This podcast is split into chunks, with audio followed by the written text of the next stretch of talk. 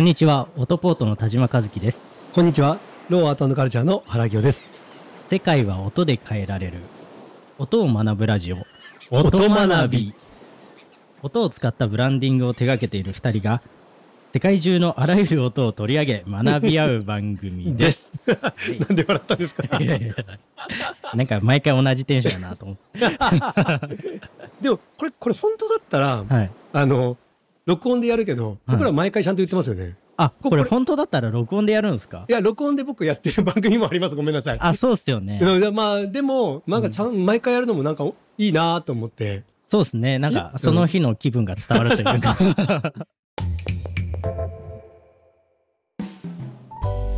いや、今日ちょっとなんか一つお聞きしたいことがあったんですけど、あの、食べることって好きですか、でも美味しい料理だったら好きっす。そうですよね。うん美味しい料理好きですよね。え、ど、どんな美味しい料理がまあ、例えば、ね、僕でもよく食べるのが、はい。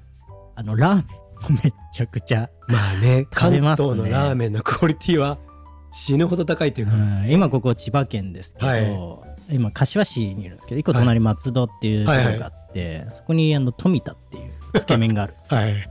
日本日本一と言われている もうここはね、いろいろわかります。どこの全国の人はね、うん。まあもう九州エリアね、ま関西、関東エリア、はいもうみんなが日本一やって言ってああるから、そうそうそうそう。そうだからレベル高いんですけどね。うんまあレベル高いんですよ、えーそう最近のラーメン。はそれなるほど。も美でもそこ、味しいし富田日本一の。はい、僕の地元の富山は富山ブラックっていう、まあ、富山ブラックで有名ですよね。はい、もうほんと醤油飲んでるみたいなラーメンなんですけど。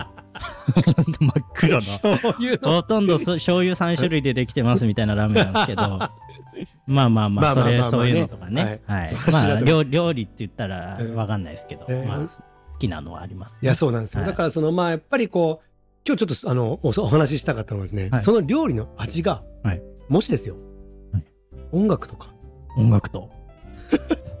その音楽の聴くジャンルとか、はい。そんなもので、料理の味が変わるとすれば、お？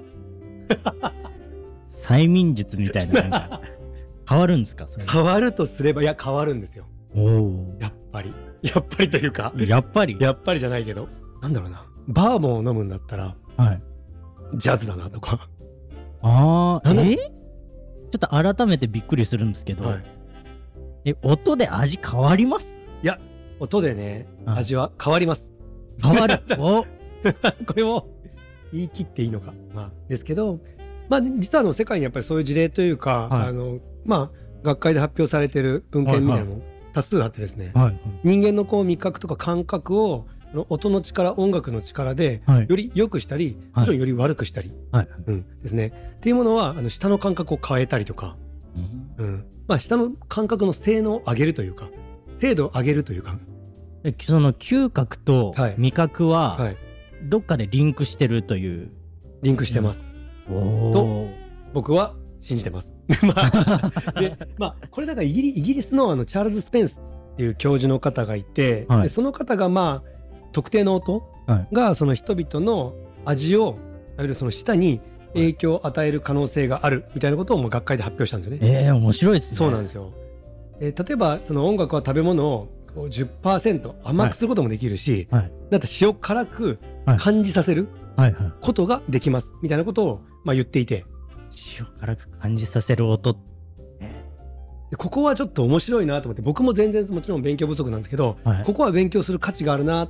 うんうん。で僕でもあなんとなく聞いたことあったかもしれないですけどでも、はい。その味覚と音の関係性については、はい、いあんまり考えたことないですね。やその今やっぱりこう、まあ、僕のローアートカルチャーの方でお手伝いさせていただいているところがはい空間における、まあ、音のあり方みたいなものをやってるので、はい。まあ、飲食店さんのね音楽の設計音の体感設計みたいなものをやってるんですけど、ど、そうっすよね。飲食店さん、うん。めっちゃ耳寄り情報じゃないですか、これ。いやそうなんですよ。飲食店さんにこれはすぐ余すことないく、は世界の飲食店さんにお伝えしたいい。ははい、事実なんですけど。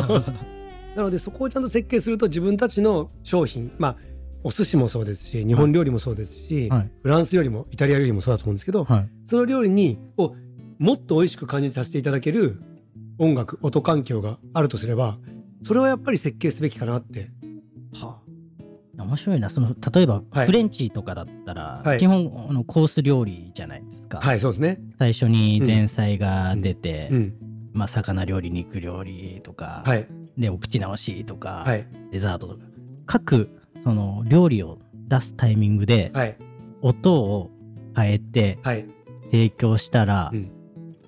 そのまた味わい方が変わってくるみたいな。いやもう本当素晴らしい。もう天才ですね。本日の、えー 味付けはななんとかミュージックですみたいな。あんま上手に言えなかったんで今。あでもねあのそれあありますよ。あのどこ隠し味はそみたいなうそうそうそうそう。ことを言えるようになるわけですよね。まあ僕勝手にちょっと言葉つけたんですけど聴覚的スパイス、おお 考えてるじゃないですか。いやなんとなく僕今頑張ってひねって あんま上手に言えなかったけどもうあるんですね。聴覚的スパイスはあるかなって思いますよね。はいはいはいでなんでそう思ったかって言ったらあのごめんなさいそういうレストランがあります。ああるんですか、えーとヨーロッパにありますあの言ったら音のペアリングやってるはいはいコースによってはい音楽を変えていくんですよね。あもうあるんですね。でそれにやっぱりコースってストーリーじゃないですか。はいで音楽つけるとよりストーリー性も上がるし、はい。味覚も変わるってなればはいそこはすごい強いですよね。ううんん特にコース料理だってお提案しやすい、はいはい。ね、作り込みやすいなって思います。確かに。なんか僕は考えたわけじゃごめんなさい。世の中すごい人いますよね。それあでもいやってる人もいるんですか行ってみたいですよいや行ねって。みたい。本当にうん。味は変わるのかうん。音がある時とはい。ない時で。はい。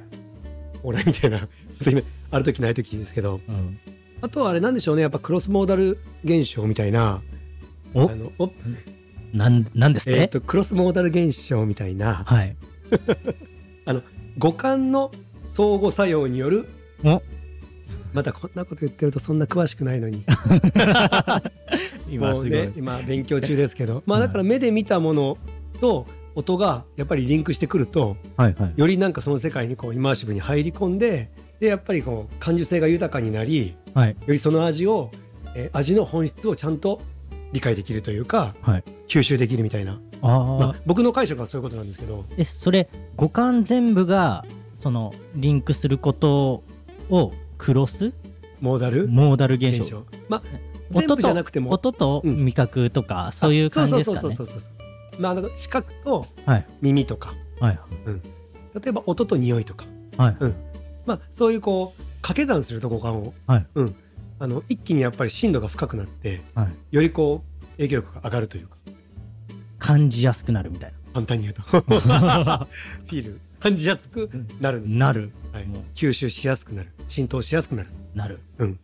であのあるレストランでその海外なんですけど、はい。牡蠣はい。のを出す時にその牡蠣の 貝の後ろにスピーカー仕込んどいてはい。地産地消なんですけどそこの取れた海の音を取ってそれをスピーカーで流しながらはい。皿の上に出すらしいんですよ。おしゃれだな。まあ面白いですよね。ぁ面白いっすね、うん面白いですね。なんかこそれもうデートで行くとこっすね。ここは。おしゃれじゃうないですかなんか聞こえてきた聞こえてきたっていうか聞こえてるって海の音が。入ってるみたいな。うんうん。なんかそういうのがなんかこうもっとスマートにできるようなことになってくるとうんなんかそれは素敵だなって。確かになんかこう海の潮の香りが音だけでこうしてきそうな感じですよね磯のなんというか。風味というかそうそうそうそう。そういうのを聞いてるとなんとなく感じる気はしますね確かそうなんにねですよね。やっぱり料理やっぱり目とあとはまあもち匂いもそうですし舌もそうなんですけどであと触ることもできると思うんですけど、はい。まあ、お寿司とかって握って、ね、手で触ることもできると思うんですけど、はい。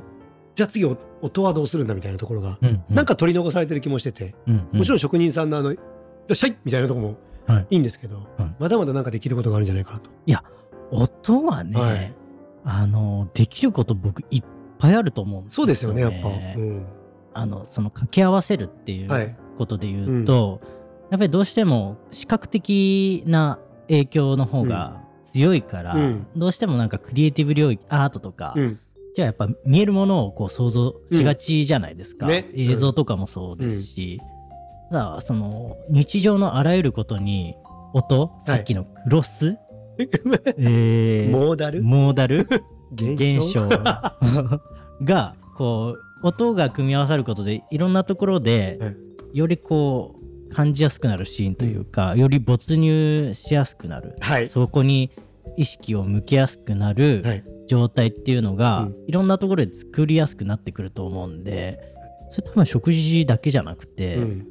もうちょっと視野を広げると、うん。いろんなところで活用していけそうな気がするんですよね。そうなんなんか一個前の回であのお話しされてやっぱディズニーランドが好きだであれがやっぱ人生を変えたっていうの、もうそのままなんですけど、はい。